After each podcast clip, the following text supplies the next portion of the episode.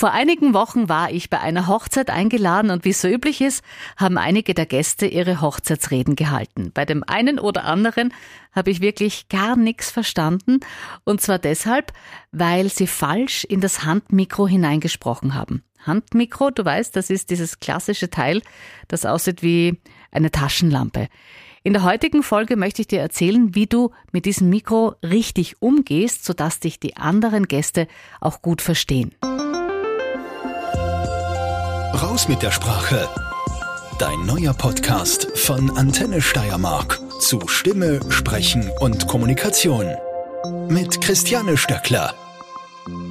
Vielleicht vorher noch einen kurzen Überblick. Es gibt ja unterschiedliche Mikros. Du kennst bestimmt das Schwanenhalsmikro, das heißt wirklich so. Das sind diese dünnen, langen Mikrofone, die zum Beispiel an einem Pult fixiert sind. Ich persönlich mag die nicht so gern, weil man sich dort nicht gut bewegen kann. Also du bist ja quasi verhaftet, dass du an dieser einen Stelle verharrst und dann immer dort sprichst. Und beobacht mal die Leute, die da so sprechen, die haben meistens eine komische Kopfhaltung, weil die Höhe manchmal nicht passt und sie dann eben immer mit dem Kopf so zum Mikro hinkommen und man kann dann auch wirklich nicht gut sprechen. Was sehr, sehr beliebt ist, sind Headsets. Die werden um den Kopf befestigt und das Mikro kommt dann so mit einem Bügel zum Mund. Das hat den Vorteil, dass du deine Hände frei hast und dich auch ganz gut bewegen kannst. Wenn du so eine Art Mikro bekommst, dann stellt dir das auch ein Techniker ganz gut ein. Das heißt, da gibt's mit dem Klang dann ohnehin weniger Probleme. Pass aber nur auf, dass du dann nicht zu viel herumfummelst und äh, damit dann unabsichtlich irgendwas verstellst. Und dann gibt's eben noch das klassische Handmikro. Das kriegst du meistens bei Veranstaltungen, vor allem im privaten Bereich. Wie gehst du jetzt mit so einem Handmikro um, damit dich die anderen gut verstehen? Erstens, achte auf den Abstand. Eine Faustregel ist, zwischen deinen Lippen und dem Mikro soll so eine Handbreit Platz haben. Du kannst auch eine Faust machen und so äh, dann den optimalen Abstand ermitteln. Da möchte ich gleich noch was dazu erwähnen. Schau, dass der Abstand auch immer ziemlich gleich ist, weil sonst klingst du nämlich manchmal lauter und dann eben wieder leiser. Das ist auch nicht gut. Zweiter Punkt. Sprich schön oben am Kopf des Mikros rein. Fotos findest du übrigens auch auf meinem Instagram-Kanal. Wenn du siehst, ist es äh, sicher leichter für dich. Also, nicht auf der Seite des Mikrofons reinsprechen, sondern oben. Folgendes Bild finde ich dazu ganz gut. Das hat mal Nicole Krieger von der Moderatorenschule in Baden-Württemberg gesagt.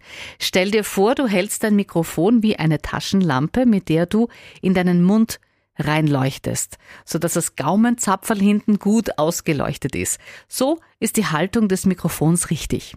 Und dritter Punkt, bitte nicht am Mikro vorbeireden. Ich weiß, wir sind manchmal voll in Action und du sprichst vielleicht auch gern mit deinen Händen, was prinzipiell super ist, aber nicht, wenn du dabei ein Mikro in der Hand hast. Das klingt dann nämlich so und du merkst gerade, dass du nicht alles richtig gut verstehst, was ich sage, beziehungsweise ist es mühsam, mir zuzuhören. Deshalb Mikro vor dem Mund behalten und nicht damit in der Gegend herumfuchteln. Was ich auch schon gesehen habe, ist, dass manche über das Mikrofon drüber sprechen. Also die halten das Mikro ganz gerade vor sich, senkrecht, und die Stimme geht über den Mikrokopf drüber. Da versteht man dann auch nicht gut und vor allem kommt deine Stimme viel, viel weniger gut zur Geltung.